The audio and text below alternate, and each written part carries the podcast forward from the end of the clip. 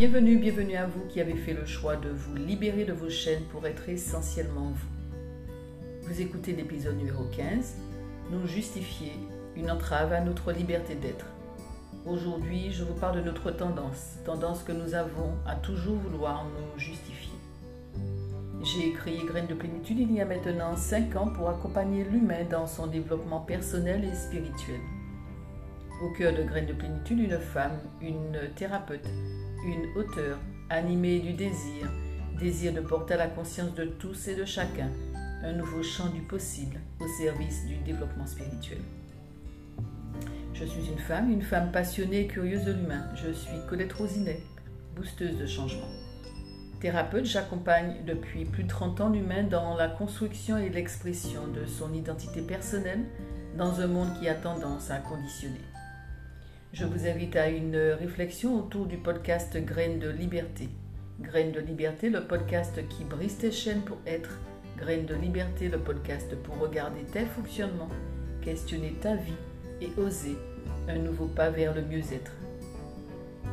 Pour soutenir ces graines de liberté, abonnez-vous au podcast et laissez un avis 5 étoiles sur la plateforme de votre choix. Un grand merci à vous. Vous êtes-vous déjà rendu compte que vous passez le plus clair de votre temps à vous justifier auprès des autres? Vous êtes-vous déjà aperçu que bien souvent une petite voix, tout au fond de vous, vous appel sur vos choix? Comment se fait-il que tu n'aies toujours pas trouvé un travail stable, par exemple? Pourquoi n'avez-vous toujours pas d'enfant? Quand vas-tu décider de d'arrêter ce train de vie, d'être toujours à courir ou à sortir, etc., etc. Ce sont certainement des questions qui font écho en vous. Régulièrement, nous sommes interpellés par d'autres sur nos fonctionnements, sur nos décisions, sur nos choix. Nous sommes d'autant plus sensibles à ces questions qu'elles nous viennent en général de personnes que nous aimons, de nos parents, de nos amis, par exemple. Mais euh, quelles sont les raisons qui nous poussent à nous justifier? Il y a tout d'abord la quête, la quête de l'approbation des autres, surtout de ceux qui comptent pour nous. Cette approbation est vécue comme une validation, validation A. Elle nous rassure, elle est pour nous une preuve, preuve de reconnaissance. Et puis il y a aussi la peur, la peur du qu'en dira-t-on. Elle reste très présente parce que euh, la différence, c'est-à-dire notre différence, nous fait craindre le rejet et fait écho à notre besoin d'appartenance. Et puis enfin, il y a aussi la, recherche, la recherche de l'acceptation des autres qui nous rassure sur notre propre image.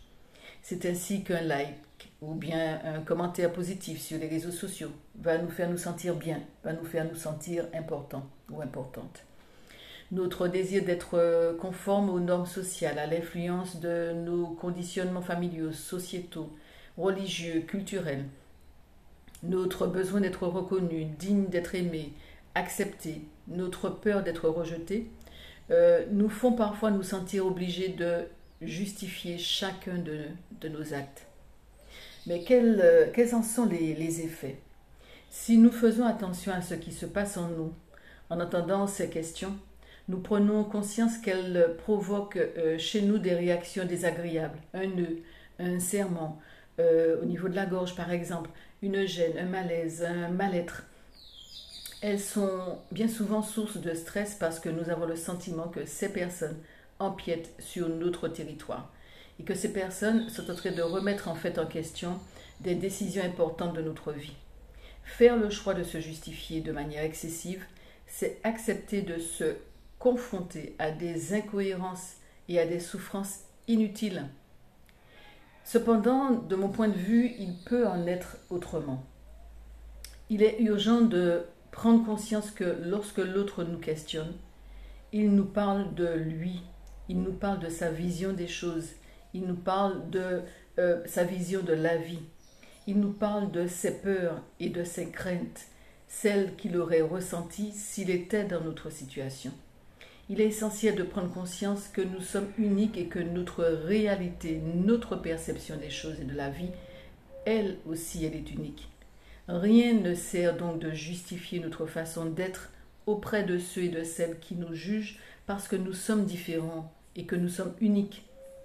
Dans notre liberté d'être, nous pouvons faire le choix, celui d'arrêter de nous justifier et de protéger notre différence, notre essence même.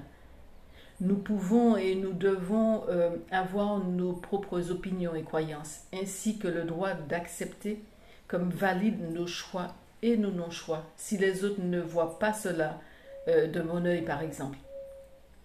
Nous avons le droit de ne pas nous justifier, car le vrai responsable de ce que l'on fait, ressent ou choisit, c'est nous-mêmes.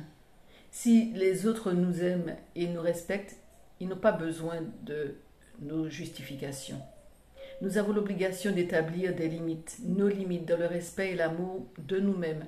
Nous pouvons le faire sans agressivité aucune, par un sourire ou un silence, ou en utilisant des phrases telles que c'est ma décision. C'est ce qui me semble être juste de faire là, aujourd'hui, à l'instant présent. Le simple fait de nous respecter ainsi, de vivre et de nous assumer pleinement est un puissant levier à l'amélioration de notre santé et à la qualité de nos relations sociales. À la fin de cet épisode, j'ai envie de vous proposer d'oser affirmer qui vous êtes. J'ai envie de vous proposer d'oser faire les choix qui vous correspondent vraiment.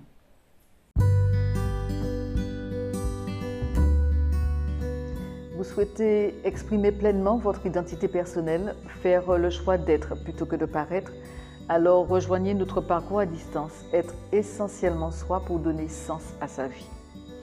Véritable voyage aux multiples escales à la découverte de vous-même, ce parcours d'accompagnement va vous permettre d'interroger les fondements même de la vie pour mettre des mots sur votre expérience terrestre.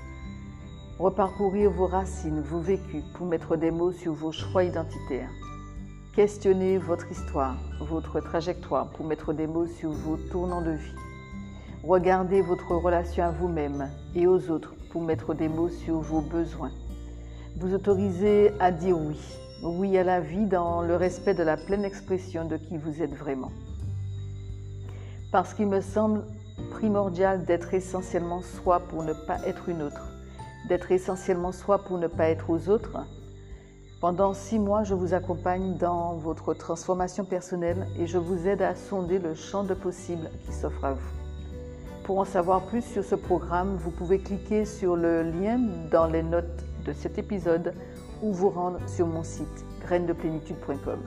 En attendant, prenez grand soin de vous.